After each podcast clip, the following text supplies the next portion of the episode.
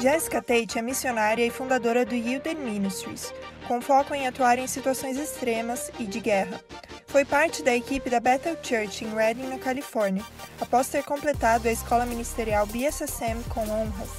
Tendo viajado por mais de 100 países, Jéssica também é autora do livro Da Aprovação à Vitória, onde conta um testemunho marcante de cura emocional. Recentemente, Jéssica tem atuado no Brasil como professora do IC College e na equipe da Igreja da Cidade, além de conduzir ações do Yielded Ministries em países como a Venezuela. A Eleve Conference tem a alegria de receber Jessica Tate. Hello, Eleve Conference. My name is Jessica Tate. I just want you to know that I'm thinking about you, I'm praying for you. I so wish we could all be together, but I believe that God is going to radically encounter you no matter where you may be. I want to start with Matthew chapter 18, a little story about the disciples. You see, they had been going out, they'd been healing the sick, they'd been casting out demons. You guys know how much I love all of that stuff. They were prophesying and preaching the kingdom of God. They were demonstrating what Jesus had been demonstrating. And they were coming back to see Jesus. And a little argument began to arise among them where they're asking Jesus, Who's the greatest? When I put myself in this passage, I imagine they were probably hoping or thinking that Jesus was going to say one of them. They had been seeing so much and they were probably peter and john were probably going no i, I saw more miracles than you did. No i raised more people from the, the dead than you did. And they were doing these incredible demonstrations of the kingdom and then they asked jesus this question. And jesus does something that's actually fascinating. He calls a child over and he brings them the child into the middle of them. And then he begins to say this in verse 3 he says, Truly I say to you, unless you turn and you become like children, you will never enter the kingdom of heaven. You see, this would have been uh, absolutely appalling to the disciples because children were not thought of highly in society at that time. Then he takes it even a step further. In verse 4, he says, Whoever humbles himself like this child is the greatest in the kingdom. Can you imagine going up to Jesus thinking that, you know, you're doing really good and saying, Jesus, who's the greatest? And he says, Yeah, yeah, yeah, that child over there. Uh, if you humble yourself like him, then you're the greatest in the kingdom. I imagine the disciples were probably thinking, Does anybody know who that child is? Has that child done any miracles? Has anybody seen that child cast out demons? We've we've been doing all of these incredible things. Our our theology is good. We're great. We're amazing. Why is he calling this child amazing? But you see there's one little word in there. He says whoever humbles himself. I want to talk to you a little bit today about who do we call great? What does greatness look like? I, I want to suggest to you that what culture of the day calls great is, is actually not what God calls great. When COVID hit, I, I was coming back to the States, what I thought would be a short time, and I needed to record videos like this one for different things. And I went to the store to go buy a little pack that would have a light and a microphone because I have no camera crew here. I very much miss you guys. I just want to let you know that. And on the box, as I'm picking out the light and the microphone, there was a, a phrase on the top that said, Go viral from your home. Get more likes and shares. And I realized that this was the message of our culture today, guys. It's saying, become popular, that's greatness become known, have, have a massive following, get lots of money, become famous. I'm sure if I went out and I began to ask people, you know, who do you call great in our society today? They would probably name professional athletes, musicians, maybe politicians, maybe millionaires or billionaires. If I were to ask inside the church, to be honest with you, we'd probably pick some of our favorite Christian celebrities, those who had massive followings on Instagram and YouTube, maybe our worship leaders or our pastors. And listen, I'm, I'm in no way trying to say that those people aren't amazing because they are. I'm, I'm not trying to, to say that there's anything wrong with a following. But I want you to turn to Matthew chapter 23 and I'll show you where the problem lies because we've begun to adapt the idea of success and greatness in the culture. We've begun to bring that into the church. And unfortunately, those ideas are, are not what God calls great. You see, even the disciples there in Matthew chapter 18, they were doing amazing miracles, guys. They were casting out demons. They were demonstrating the kingdom. And Jesus still told them, no, no, no, that's not what's great. Greatness is to humble yourself. In Matthew chapter 23, I encourage you to go read the entire passage, but Jesus is teaching the crowds and the disciples, and he's telling them this is the way the Pharisees and Sadducees, the church leaders, act. And I'm telling you not to act like them. I'm going to skip a few verses and start in verse 5. He says, They do all their deeds to be seen by others. They do all their deeds to be seen by others. Now, listen, he's not calling out their actions, he's calling out the motivation of the heart. I think about times in my own life, and I'm going to be very vulnerable with you when I've gone out maybe on a mission trip and I've done something that that God was asking me to do, something that was a good thing to do, something that was a God thing to do. And then I began to say, "Oh, I've got to post that on Facebook." I've got to put that on Instagram. I've got to put that in my Insta stories. And I, I start getting into the mindset of the culture that if it's not seen by others, then it's not being done at all. We have a phrase in America, I'm not sure if it's the same in Brazil. We say, pics or it didn't happen. It means if you don't show me a picture of it, then I don't believe you even did it. And what's so crazy about that is that mindset was called out by Jesus, where he actually says, Do things in secret so that the Father can reward you.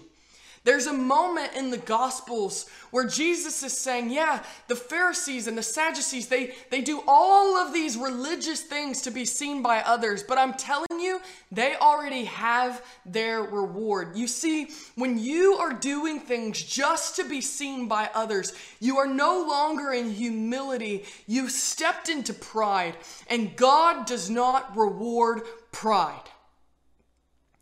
I'm going to say that again. I'm not trying to be harsh, but I'm trying to tell you what God says over and over in Scripture. He says that He hates pride. He says that he resists pride. He says that pride will come before a fall. He says pride will come before disgrace. He tells the Israelites that he will destroy their works because they're doing them in pride. And then Jesus comes around, and though he comes to earth as a man, he could demonstrate himself in pride. And instead, the Bible says he comes in humility. In Matthew chapter 20, he actually says this. He says, Whoever wants to be great among you must be your servant. And whoever wants to be first among you must be your slave. And then verse 28, even as the Son of Man not did not come to be served, but to serve.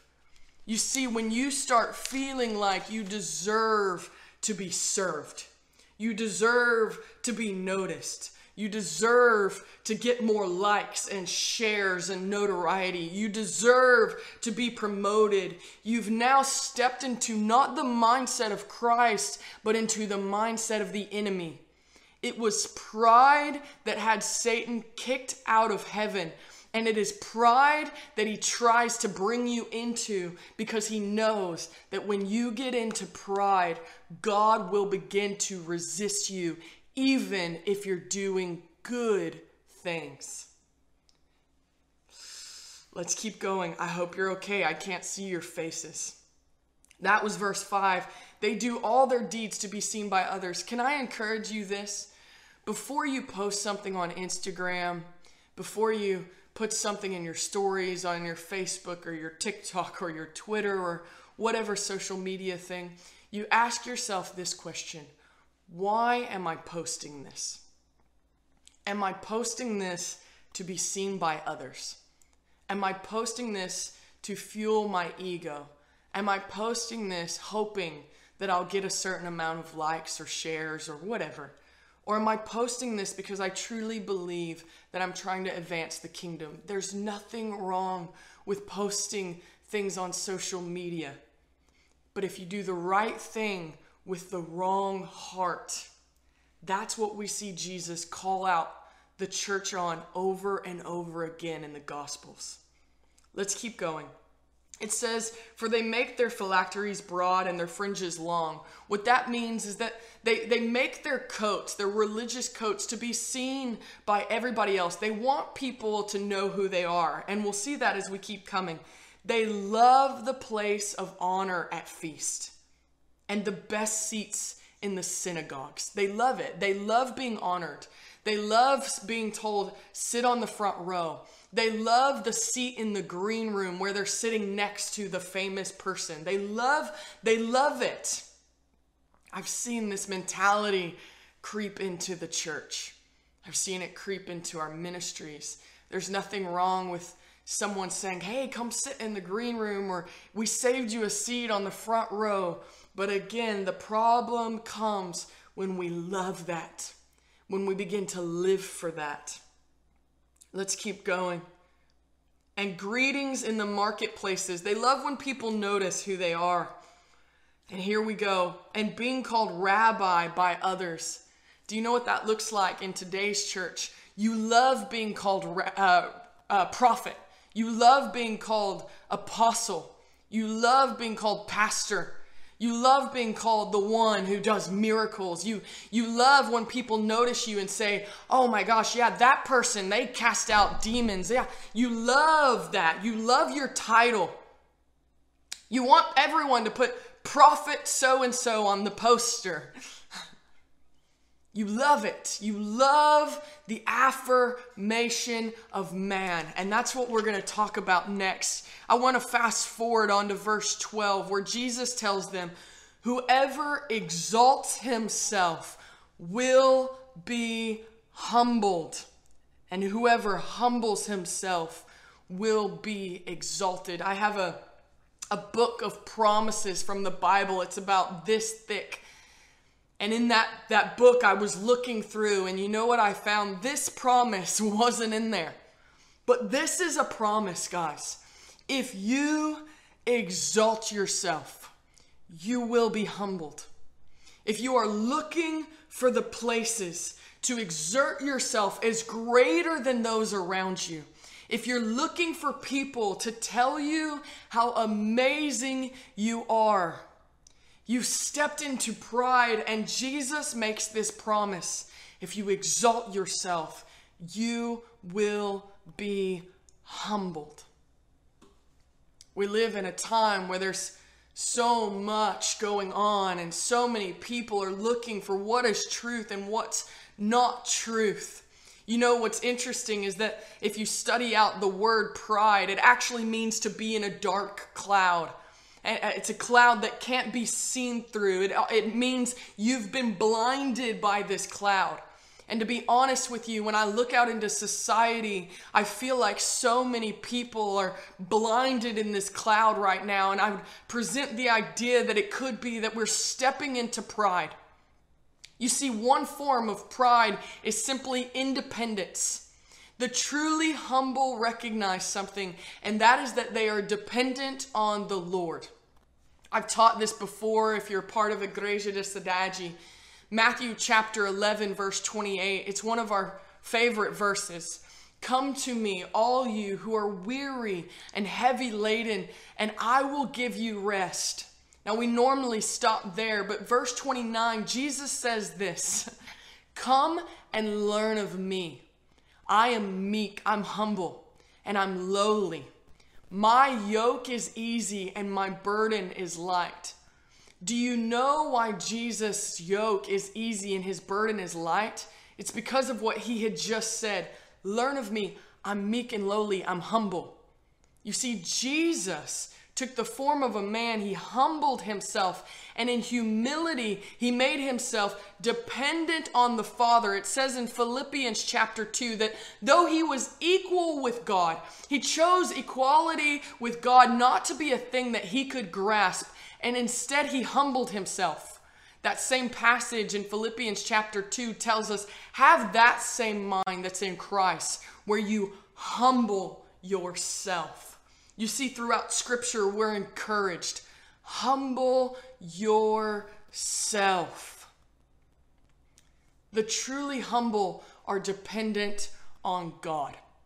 We know that God is our source. We know that God is our affirmation. We know that God gives us our value and not man.